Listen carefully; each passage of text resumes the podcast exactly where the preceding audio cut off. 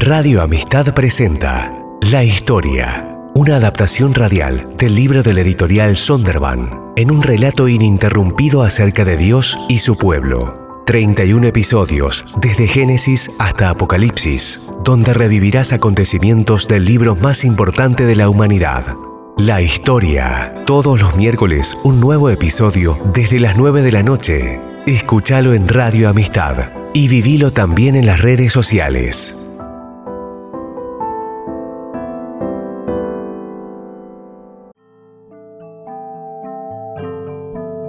Israel ganó la batalla por la tierra prometida, pero esa era la parte sencilla. Permanecer fieles a Dios es mucho más difícil. El pueblo no deja de adorar a los ídolos. De vez en cuando, Dios los entrega a sus enemigos con la esperanza de llamar su atención. Cuando Israel clama por ayuda, Él envía a un libertador. Entonces todo marcha bien por algún tiempo hasta que olvidan de nuevo al Señor. La pregunta es, ¿aprenderá alguna vez el pueblo de Dios? El pueblo sirvió al Señor mientras vivieron Josué y los ancianos que le sobrevivieron, los cuales habían visto todas las grandes obras que el Señor había hecho por Israel. Josué, hijo de Nun, siervo del Señor, murió a la edad de 110 años y lo sepultaron en Tibnat Jerez, que era la tierra de su heredad, en la región montañosa de Efraín, al norte del monte de Gaz. También murió toda aquella generación y surgió otra que no conocía al Señor ni sabía lo que Él había hecho por Israel. Esos israelitas hicieron lo que ofende al Señor y adoraron a los ídolos de Baal abandonaron al Señor, Dios de sus padres, que los había sacado de Egipto, y siguieron a otros dioses, dioses de los pueblos que los rodeaban. Los adoraron, provocando así la ira del Señor. Abandonaron al Señor y adoraron a Baal y a las imágenes de Astarte. Entonces el Señor se enfureció contra los israelitas y los entregó en manos de invasores que los saquearon los vendió a sus enemigos que tenían a su alrededor, a los que ya no pudieron hacerle frente. Cada vez que los israelitas salían a combatir, la mano del Señor estaba en contra de ellos para su mal, tal como el Señor se lo había dicho y jurado. Así llegaron a verse muy angustiados. Entonces el Señor hizo surgir caudillos que los libraron del poder de los invasores pero tampoco escucharon a esos caudillos, sino que se prostituyeron al entregarse a otros dioses y adorarlos. Muy pronto, se apartaron del camino que habían seguido sus antepasados, el camino de la obediencia a los mandamientos del Señor. Cada vez que el Señor levantaba entre ellos un caudillo, estaba con él. Mientras ese caudillo vivía, los libraba del poder de sus enemigos, porque el Señor se compadecía de ellos al oírlos gemir por causa de quienes los oprimían y afligían. Pero cuando el caudillo moría, pero cuando el caudillo moría, ellos volvían a corromperse aún más que sus antepasados, pues se iban tras otros dioses, a los que servían y adoraban. De este modo, se negaban a abandonar sus malvadas costumbres y su obstinada conducta. Por eso el Señor se enfureció contra Israel y dijo, puesto que esta nación ha violado el pacto que yo establecí con sus antepasados y no me ha obedecido, tampoco yo echaré de su presencia a ninguna de las naciones que Josué dejó al morir. Las usaré para poner a prueba a Israel y ver si guarda mi camino y anda por él, como lo hicieron sus antepasados. Los israelitas hicieron lo que ofende al Señor, se olvidaron del Señor su Dios, adoraron a las imágenes de Baal y de Aserá. El Señor se enfureció contra Israel a tal grado que los vendió a Cusán Rizatayín, rey de Aram Nabharayim, a quien estuvieron sometidos durante ocho años. Pero clamaron al Señor y él hizo que surgiera un libertador, Otoniel, hijo de Kenaz, hermano menor de Caleb. y Otoniel liberó a los israelitas. El espíritu del Señor vino sobre Otoniel, y así Otoniel se convirtió en el caudillo de Israel y salió a la guerra.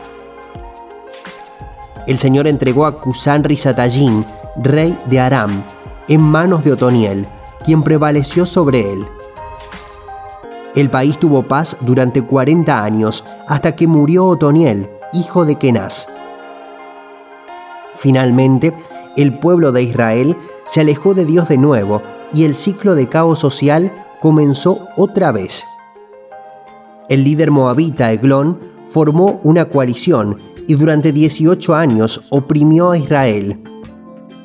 El pueblo clamó a Dios, quien fielmente le dio otro juez, otro líder, Ahod, para liberarlos. Ahod engañó a Eglón en una sesión privada y lo mató en un ataque sorpresivo con su propia espada. El rey era tan obeso que la empuñadura de la espada quedó cubierta con su hordura. Con Eglón muerto, Moab cayó fácilmente en las manos de los invasores de Ahod. Luego, los israelitas tuvieron paz durante 80 años. Después de la muerte de Ahod, los israelitas volvieron a hacer lo que ofende al Señor. Así que el Señor los vendió a Jabín, un rey cananeo que reinaba en Hazor. El jefe de su ejército era Císara, que vivía en Jaroset Goyim. Los israelitas clamaron al Señor porque Yavin tenía 900 carros de hierro y durante 20 años había oprimido cruelmente a los israelitas. En aquel tiempo gobernaba Israel una profetisa llamada Débora, que era esposa de Lapidot. Ella tenía su tribunal bajo la palmera de Débora, entre Ramá y Betel, en la región montañosa de Efraín, y los israelitas acudían a ella para resolver sus disputas. Débora mandó a llamar a Barak, hijo de Abinoán, que vivía en sedes de Neftalí, y le dijo, El Señor, el Dios de Israel, ordena, ve y reúne en el monte Tabor a diez mil hombres de la tribu de Neftalí y de la tribu de Zabulón. Yo atraeré a Císara, jefe del ejército de Javín con sus carros y con sus tropas, hasta el arroyo Quizón. Allí lo entregaré en tus manos. Barak le dijo, solo iré si tú me acompañas, de lo contrario no iré. Está bien, iré contigo, dijo Débora. Pero por la manera en que vas a encarar este asunto, la gloria no será tuya, ya que el Señor entregará a Císara en manos de una mujer. Así que Débora fue con Barak hasta Sedes, donde él convocó a las tribus de Zabulón y Neftalí. Diez mil hombres se pusieron a sus órdenes y también Débora lo acompañó.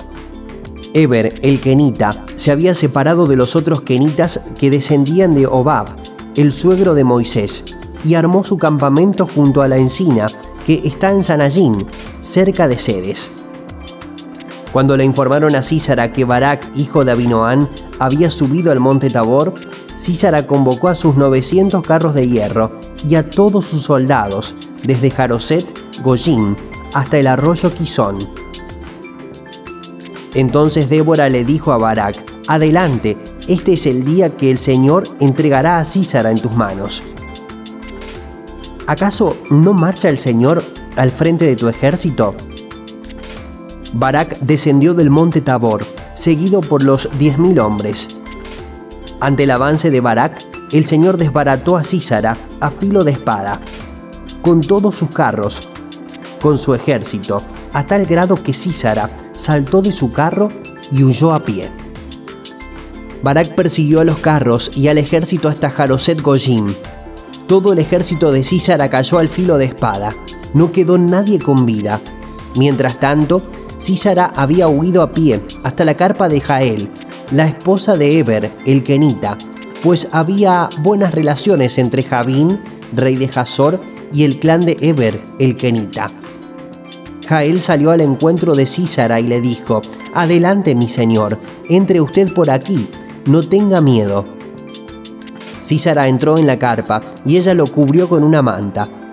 Tengo sed, dijo él, ¿podrías darme un poco de agua? Ella destapó un odre de leche, le dio de beber y volvió a cubrirlo. Párate a la entrada de la carpa, le dijo él. Si alguien viene y te pregunta, ¿hay alguien aquí? Contéstale que no. Pero Jael, esposa de Eber, tomó una estaca de la carpa y un martillo y con todo sigilo se acercó a Císara, quien agotado por el cansancio dormía profundamente. Entonces ella le clavó la estaca en la sien y se la atravesó hasta clavarla en la tierra. Así murió Císara. Barak pasó por allí persiguiendo a Císara, y Jael salió a su encuentro. Ven, le dijo ella, y te mostraré al hombre que buscas. Barak entró con ella y allí estaba tendido Císara, muerto y con la estaca atravesándole la sien. Aquel día Dios humilló en presencia de los israelitas a Javín, el rey cananeo. Y el poder de los israelitas contra Javín se consolidaba cada vez más hasta que lo destruyeron. Tras esta victoria, la tierra experimentó paz durante 40 años. Después de eso, se necesitaba otro líder fuerte, pero en ese momento, en la historia de Israel, la lista parecía vacía. Una coalición tribal fragmentada no pudo mantener la identidad nacional, de modo que el pueblo, olvidándose de su especial relación con Dios, comenzó a adaptarse a las culturas cercanas, uniéndose finalmente a sus vecinos no conquistados en un culto pagano. Como resultado de ello, Dios ya no ayudó al ejército israelita, que comenzó a perder batallas. Una vez más, la gente descubrió el ciclo trágico de las consecuencias de su desobediencia. Los israelitas hicieron lo que ofende al Señor, y Él los entregó en manos de los madianitas durante siete años. Era tal la tiranía de los madianitas que los israelitas hicieron escondites en las montañas y en las cuevas y en otros lugares donde pudieran defenderse. Siempre que los israelitas sembraban, los madianitas, amalecitas y otros pueblos del oriente venían y los atacaban. Acampaban, arruinaban las cosechas por todo el territorio, hasta la región de Gaza. No dejaban en Israel nada con vida, ni ovejas, ni bueyes, ni asnos. Llegaban con su ganado y con sus carpas como plaga de langostas. Tanto ellos como sus camellos eran incontables e invadían el país para devastarlo. Era tal la miseria de los israelitas por causa de los madianitas que clamaron al Señor pidiendo ayuda. Cuando los israelitas clamaron al Señor a causa de los madianitas, el Señor les envió un profeta que dijo, Así dice el Señor, Dios de Israel. Yo los saqué de Egipto, tierra de esclavitud, los libré de su poder. También los libré del poder de todos sus opresores, a quienes expulsé de la presencia de ustedes para entregarles su tierra.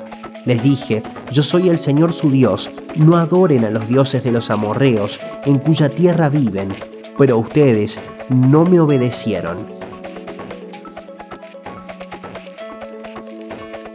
En su hambre y debilidad, los israelitas apelaron a Dios, quien les informó que su gran problema no era agrícola o militar, sino espiritual.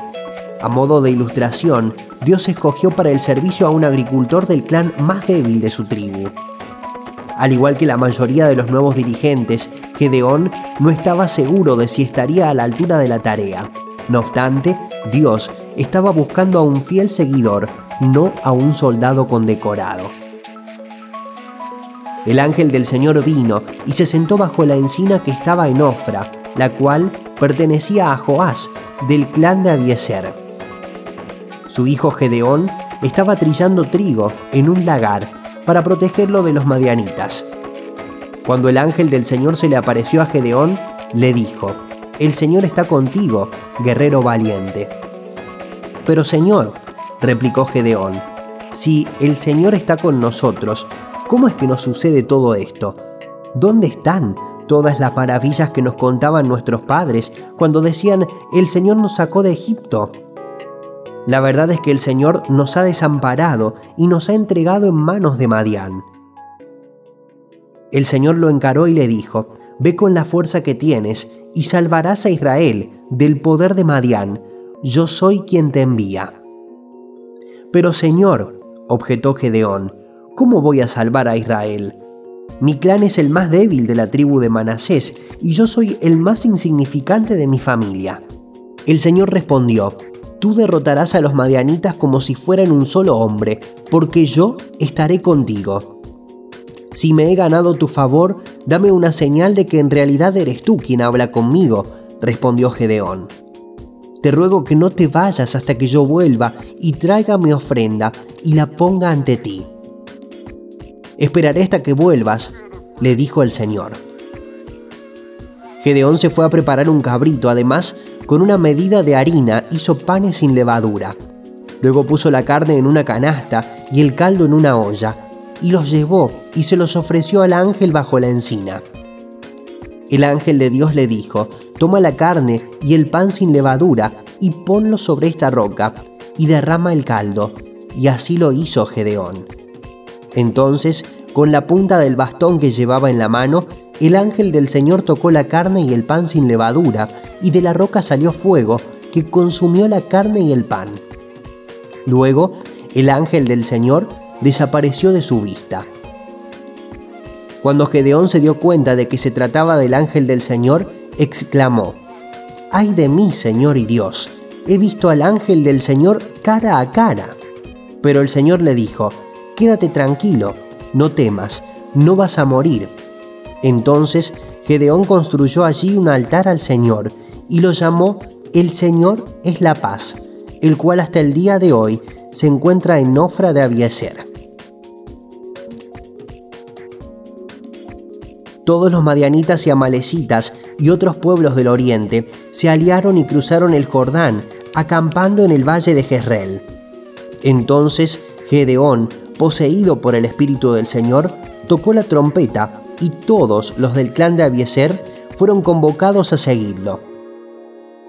Envió mensajeros a toda la tribu de Manasés, convocándolos para que lo siguieran, y además los envió a Aser, Zabulón y Neftalí, de modo que también estos se le unieron.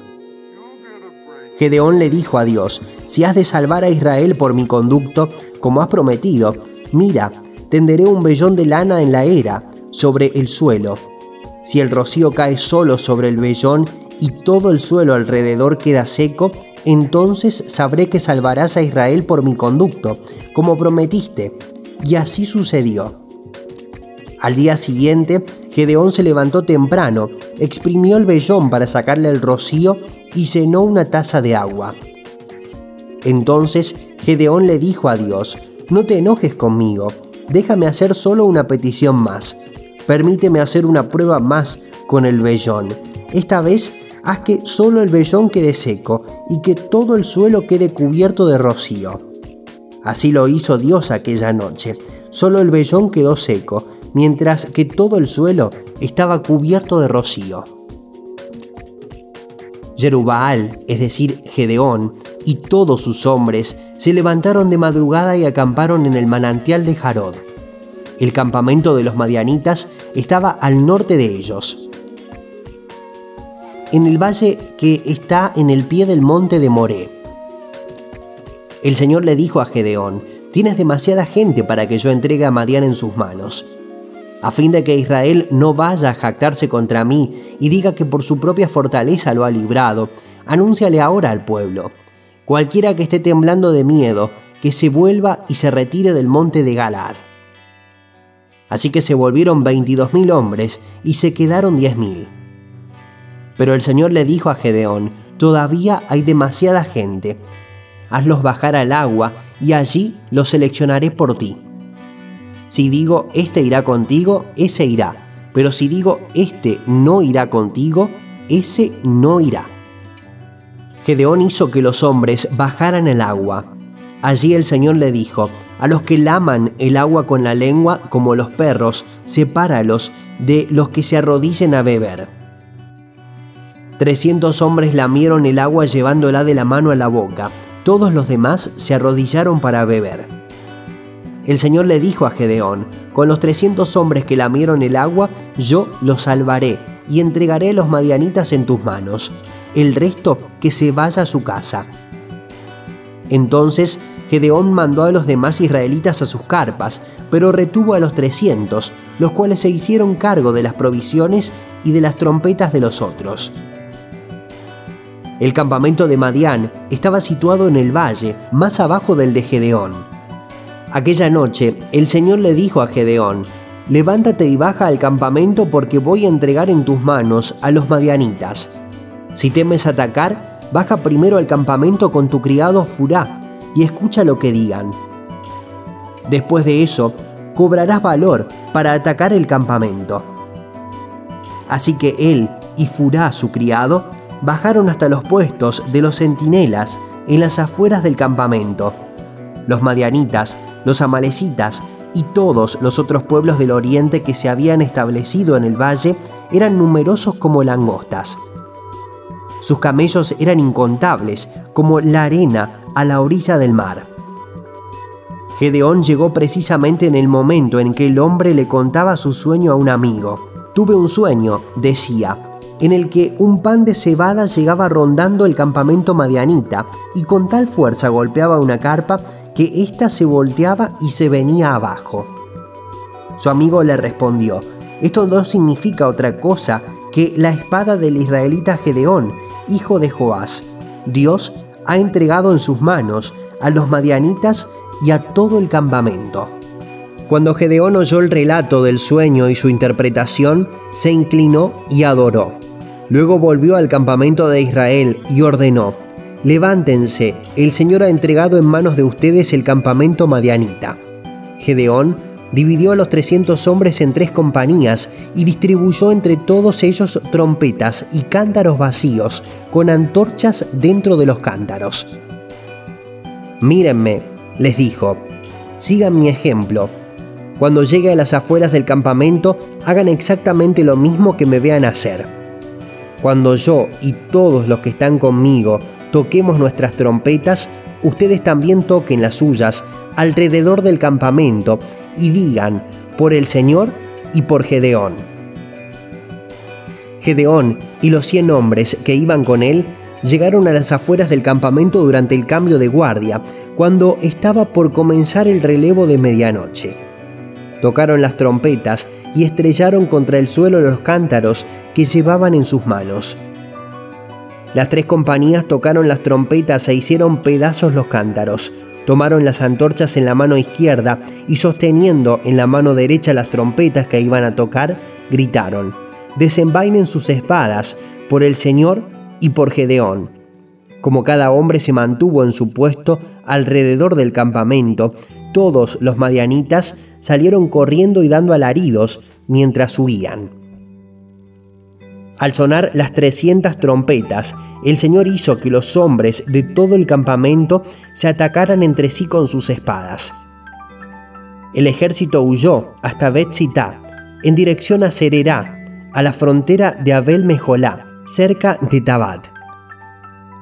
Entonces se convocó a los israelitas de Neftalí y a Ser y a toda la tribu de Manasés, y estos persiguieron a los madianitas. Por toda la región montañosa de Efraín, Gedeón envió mensajeros que decían, desciendan contra los madianitas y apodérense antes que ellos de los vados del Jordán hasta Bet Bará. Se convocó entonces a todos los hombres de Efraín, y estos se apoderaron de los vados del Jordán hasta Bet Bará. También capturaron a Oreb y Seb, los dos jefes madianitas. A Oreb lo mataron en la roca de Oreb y a Seb en el lagar de Seb. Luego de perseguir a los madianitas, llevaron la cabeza de Oreb y de Seb al otro lado de Gedeón, que estaba del lado del Jordán. Los madianitas fueron sometidos delante de los israelitas y no volvieron a levantar cabeza. Durante 40 años, mientras vivió Gedeón, el país tuvo paz. En cuanto murió Gedeón, los israelitas volvieron a prostituirse ante los ídolos de Baal, eligieron a Baal Berit como su Dios y se olvidaron del Señor su Dios, que los había rescatado del poder de todos los enemigos que los rodeaban. Y una vez más, sufrieron las consecuencias de su incredulidad. Varios líderes israelitas intentaron mantener a los enemigos a distancia, con resultados diversos. Ninguno tenía el atrevimiento o el éxito de Gedeón. No obstante, Dios continuaba obrando y envió a un ángel para hacer un anuncio extraordinario. Una vez más, los israelitas hicieron lo que ofende al Señor. Por eso, Él los entregó en manos de los filisteos durante 40 años. Cierto hombre de Sora, llamado Manoa, de la tribu de Dan, tenía una esposa que no le había dado hijos porque era estéril. Pero el ángel del Señor se le apareció a ella y le dijo, Eres estéril, no tienes hijos, pero vas a concebir y tendrás un hijo. Cuídate de no beber vino ni ninguna otra bebida fuerte, ni tampoco comas nada impuro, porque concebirás y darás a luz un hijo. No pasará la navaja sobre su cabeza, porque el niño va a ser nazareo, consagrado a Dios desde antes de nacer. Él comenzará a librar a Israel del poder de los filisteos. El nacimiento ocurrió tal y como dijo el ángel, y los padres criaron al niño como Dios mandó. Este joven singular, salvaje y extraordinariamente fuerte se convirtió en un hombre con un secreto. La mujer dio a luz un niño y lo llamó Sansón. El niño creció y el Señor lo bendijo. Y el Espíritu del Señor comenzó a manifestarse en él mientras estaba en Mahanedán, entre Sorá y Estaol. Sansón descendió a Timnat y vio allí a una joven filistea. Cuando él volvió, les dijo a sus padres, he visto en Timnat a una joven filistea, pídanla para que sea mi esposa. Pero sus padres le dijeron, ¿acaso no hay ninguna mujer aceptable entre tus parientes o en todo nuestro pueblo que tienes que ir a buscar una esposa entre esos filisteos incircuncisos? Sansón le respondió a su padre, pídeme a esa, que es la que a mí me gusta. Sus padres no sabían que esto era de parte del Señor, que buscaba la ocasión de confrontar a los filisteos, porque en aquel tiempo los filisteos dominaban a Israel. Así que Sansón descendió a Timnat junto con sus padres. De repente, al llegar a los viñedos de Timnat, un rugiente cachorro de león le salió al encuentro. Pero el Espíritu del Señor vino con poder sobre Sansón, quien a mano limpia despedazó al león como quien despedaza a un cabrito. Pero no les contó a sus padres lo que había hecho. Luego fue y habló con la mujer que le gustaba. Pasado algún tiempo, cuando regresó para casarse con ella, se apartó del camino para mirar al león muerto y vio que había en su cadáver un enjambre de abejas y un panal de miel. Tomó con las manos un poco de miel y comió, mientras proseguía su camino. Cuando se reunió con sus padres, les ofreció miel y también ellos comieron, pero no les dijo que la había sacado del cadáver del león. Después de eso, su padre fue a ver a la mujer. Allí Sansón ofreció un banquete, como era la costumbre entre los jóvenes. Cuando los filisteos lo vieron, le dieron 30 compañeros para que estuvieran con él. Permítanme proponerles una adivinanza, les dijo Sansón. Si me dan la solución dentro de los siete días que dura el banquete, yo les daré 30 vestidos de lino y 30 mudas de ropa de fiesta. Pero si no me la dan, serán ustedes quienes me darán 30 vestidos de lino y 30 mudas de ropa de fiesta. Dinos tu adivinanza, le respondieron, que te estamos escuchando. Entonces les dijo, del que come salió comida, y del fuerte salió dulzura. Pasaron tres días y no lograron resolver la adivinanza. Al cuarto día le dijeron a la esposa de Sansón, seduce a tu esposo para que nos revele la adivinanza, de lo contrario te quemaremos a ti y a la familia de tu padre. ¿Acaso nos invitaron aquí para robarnos? Entonces la esposa de Sansón se tiró sobre él llorando y le dijo, ¿me odias? En realidad no me amas. Le propusiste a mi pueblo una adivinanza, pero no me has dicho la solución. Ni siquiera se la he dado a mis padres, replicó él. ¿Por qué habría de dártela a ti? pero ella le lloró los siete días que duró el banquete, hasta que al fin, el séptimo día, Sansón les dio la solución, porque ella seguía insistiéndole. A su vez, ella fue y les reveló la solución a los de su pueblo. Antes de la puesta del sol del séptimo día, los hombres de la ciudad le dijeron, ¿quién es más dulce que la miel? ¿Quién es más fuerte que un león? Samson les respondió, si no hubieran arado con mi ternera, no habrían resuelto mi adivinanza.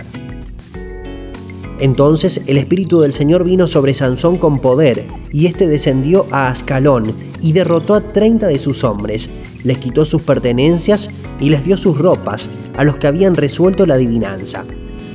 Luego, enfurecido, regresó a la casa de su padre. Entonces, la esposa de Sansón fue entregada a uno de los que habían acompañado en su boda. Pasado algún tiempo, durante la cosecha de trigo, Sansón tomó un cabrito y fue a visitar a su esposa. Voy a la habitación de mi esposa, dijo él, pero el padre de ella no le permitió entrar. Le dijo, yo estaba tan seguro que la odiabas. Yo estaba tan seguro de que la odiabas que se la di a tu amigo. ¿Pero acaso no es más atractiva su hermana menor? Tómala para ti en lugar de la mayor. Sansón replicó, esta vez sí que no respondo por el daño que les causa a los filisteos. Así que fue y cazó 300 zorras y las ató cola con cola en parejas, y a cada pareja le amarró una antorcha. Luego les prendió fuego a las antorchas y soltó a las zorras por los sembrados de los filisteos. Así incendió el trigo que ya estaba en gavillas y el que todavía estaba en pie, junto con los viñedos y olivares. Cuando los filisteos preguntaron quién hizo esto, les dijeron Sansón, el yerno de Timnateo, porque éste le quitó a su esposa y se la dio a su amigo. Por eso, los filisteos fueron y la quemaron a ella y a su padre. Pero Sansón les dijo, puesto que actuaron de esa manera, no pararé hasta que me haya vengado de ustedes. Los atacó tan furiosamente que causó entre ellos una tremenda masacre. Luego se fue a vivir a una cueva que está en la peña de Tam. Los filisteos subieron y acamparon en Judá, incursionando cerca de Leí. Los hombres de Judá preguntaron, ¿por qué han venido a luchar contra nosotros? Hemos venido a tomar prisionero a Sansón, les respondieron, para hacerle lo mismo que nos hizo a nosotros. Entonces tres mil hombres de Judá descendieron a la cueva en la peña de Tam y le dijeron a Sansón, ¿No te das cuenta de que los filisteos nos gobiernan? ¿Por qué nos haces esto? Simplemente les he hecho lo que ellos me hicieron a mí, contestó él. Ellos le dijeron, hemos venido a atarte para entregarte en manos de los filisteos. Júrenme que no me matarán ustedes mismos, dijo Sansón. De acuerdo, respondieron ellos, solo te ataremos y te entregaremos en sus manos, no te mataremos. Entonces lo ataron con dos sogas nuevas y lo sacaron de la peña. Cuando se acercaba a Leí, los filisteos salieron a su encuentro con gritos de victoria. En ese momento, el Espíritu del Señor vino sobre él con poder, y las sogas que ataban sus brazos se volvieron como fibra de lino quemada, y las ataduras de sus manos se deshicieron. Al encontrar una quijada de burro que todavía estaba fresca, la agarró y con ella mató a mil hombres. Entonces dijo Sansón, con la quijada de un asno los he amontonado, con una quijada de asno he matado a mil hombres. Cuando terminó de hablar, arrojó la quijada y llamó a aquel lugar Ramat Leí. Como tenía mucha sed, clamó al Señor, Tú le has dado a tu siervo esta gran victoria, ¿acaso voy ahora a morir de sed y a caer en manos de los incircuncisos? Entonces Dios abrió la hondonada que hay en Leí, y de allí brotó agua. Cuando Sansón la bebió, recobró sus fuerzas y se reanimó. Por eso, al manantial que todavía hoy está en Leí, se le llamó Enacoré, y Sansón gobernó a Israel durante 20 años en tiempos de los filisteos. Un día, Sansón fue a Gaza, donde vio a una prostituta. Entonces, entró para pasar la noche con ella. Al pueblo de Gaza se le anunció, Sansón ha venido aquí. Así que rodearon el lugar y toda la noche estuvieron al acecho junto a la puerta de la ciudad. Se quedaron quietos durante toda la noche diciéndose, lo mataremos al amanecer. Pero Sansón estuvo acostado allí hasta la medianoche. Luego se levantó y arrancó las puertas de la entrada de la ciudad, junto con sus dos postes, con cerrojo y todo. Se las echó al hombro y las llevó hasta la cima del monte que está frente a Hebrón. Pasado algún tiempo, Sansón se enamoró de una mujer del valle de Sorek, que se llamaba Dalila, los jefes de los filisteos fueron a verla y le dijeron, sedúcelo para que te revele el secreto de su tremenda fuerza y cómo podemos vencerlo, de modo que lo atemos y lo tengamos sometido. Cada uno de nosotros te dará mil cien monedas de plata. Dalila le dijo a Sansón, dime el secreto de tu tremenda fuerza y cómo se te puede atar y dominar. Sansón le respondió, si se me ata con siete cuerdas de arco que todavía no estén secas, me debilitaré y seré como cualquier otro hombre. Los jefes de los filisteos le trajeron a ella siete cuerdas de arco que aún no se habían secado, y Dalila lo ató con ellas. Estando unos hombres al acecho en el cuarto, ella le gritó. Estando unos hombres al acecho en el cuarto, ella le gritó, Sansón, los filisteos se lanzan sobre ti. Pero él rompió las cuerdas como quien rompe un pedazo de cuerda chamuscada, de modo que no se descubrió el secreto de su fuerza. Dalila le dijo a Sansón, te burlaste de mí, me dijiste mentiras, vamos, dime cómo se te puede atar. Si se me ata firmemente con sogas nuevas sin usar, les dijo él, me debilitaré y seré como cualquier otro hombre. Mientras algunos filisteos estaban al acecho en el cuarto, Dalila tomó sogas nuevas y lo ató, y luego le gritó, Sansón, los filisteos se lanzan sobre ti. Pero él rompió las sogas que ataban sus brazos, como quien rompe un hilo. Entonces Dalila le dijo a Sansón, hasta ahora te has burlado de mí y me has dicho mentiras, dime cómo se te puede atar. Si entretejes las siete trenzas de mi cabello con la tela del telar y aseguras esta con la clavija, respondió él, me debilitaré y seré como cualquier otro hombre. Entonces, mientras él dormía, Dalila tomó las siete trenzas de Sansón, las entretejió con la tela y las aseguró con la clavija. Una vez más, ella le gritó, Sansón, los filisteos se lanzan sobre ti. Sansón despertó de su sueño y arrancó la clavija y el telar junto con la tela. Entonces ella le dijo, ¿cómo puedes decir que me amas si no confías en mí? Ya van tres veces que te burlas de mí y aún no me has dicho el secreto de tu tremenda fuerza. Como todos los días lo presionaba con sus palabras y lo acosaba hasta hacerlo sentirse harto de la vida. Al fin se lo dijo todo. Nunca he pasado navaja sobre mi cabeza, le explicó, porque soy nazareo, consagrado a Dios desde antes de nacer. Si se me afeitara la cabeza perdería mi fuerza y llegaría a ser tan débil como cualquier otro hombre. Cuando Dalila se dio cuenta de que esta vez le había confiado todo, mandó a llamar a los jefes de los filisteos y les dijo, vuelvan una vez más, que él me lo ha confiado todo. Entonces los gobernantes de los filisteos regresaron a ella con la plata que le habían ofrecido. Después de hacerlo dormir sobre sus rodillas, ella llamó a un hombre para que le cortara las siete trenzas de su cabello. Así comenzó a dominarlo, y su fuerza lo abandonó. Luego ella gritó, Sansón, los filisteos se lanzan sobre ti. Sansón despertó de su sueño y pensó, me escaparé como las otras veces y me los quitaré de encima pero no sabía que el Señor lo había abandonado. Entonces los filisteos lo capturaron, le arrancaron los ojos y lo llevaron a Gaza. Lo sujetaron con cadenas de bronce y lo pusieron a moler en la cárcel. Pero en cuanto le cortaron el cabello, le comenzó a crecer de nuevo. Los jefes de los filisteos se reunieron para festejar y ofrecerle un gran sacrificio a Dagón, su dios, diciendo, Nuestro Dios ha entregado en nuestras manos a Sansón, nuestro enemigo. Cuando el pueblo lo vio, todos alabaron a su Dios diciendo, Nuestro Dios ha entregado en nuestras manos a nuestro enemigo, al que asolaba nuestra tierra y multiplicaba nuestras víctimas. Cuando ya estaban muy alegres gritaron, Saquen a Sansón para que nos divierta. Así que sacaron a Sansón de la cárcel y él le sirvió de diversión. Cuando lo pusieron de pie entre las columnas, Sansón le dijo al muchacho que lo llevaba de la mano, ponme donde pueda tocar las columnas que sostienen el templo, para que me pueda apoyar en ellas. En ese momento, el templo estaba lleno de hombres y mujeres. Todos los jefes de los filisteos estaban allí, y en la parte alta había unos 3.000 hombres y mujeres que se divertían a costa de Sansón. Entonces Sansón oró al Señor. Oh soberano Señor, acuérdate de mí, oh Dios, te ruego que me fortalezcas solo una vez más, y déjame de una vez por todas vengarme de los filisteos por haberme sacado los ojos.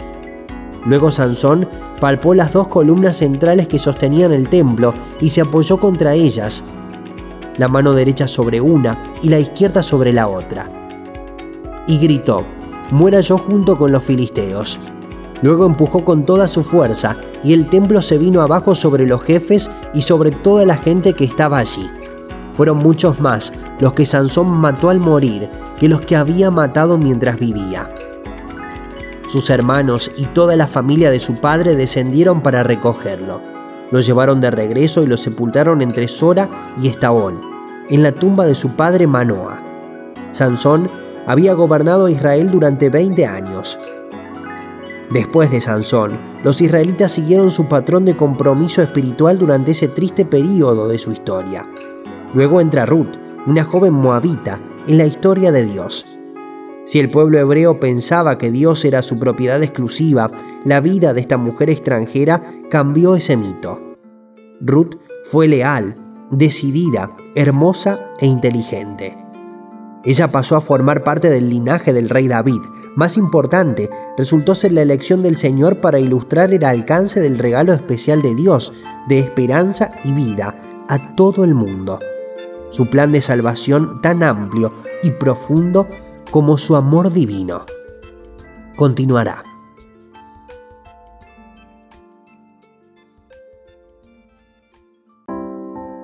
Radio Amistad presenta La Historia, una adaptación radial del libro del editorial Sonderban, en un relato ininterrumpido acerca de Dios y su pueblo. 31 episodios, desde Génesis hasta Apocalipsis, donde revivirás acontecimientos del libro más importante de la humanidad. La historia. Todos los miércoles un nuevo episodio desde las 9 de la noche. Escúchalo en Radio Amistad y vivilo también en las redes sociales.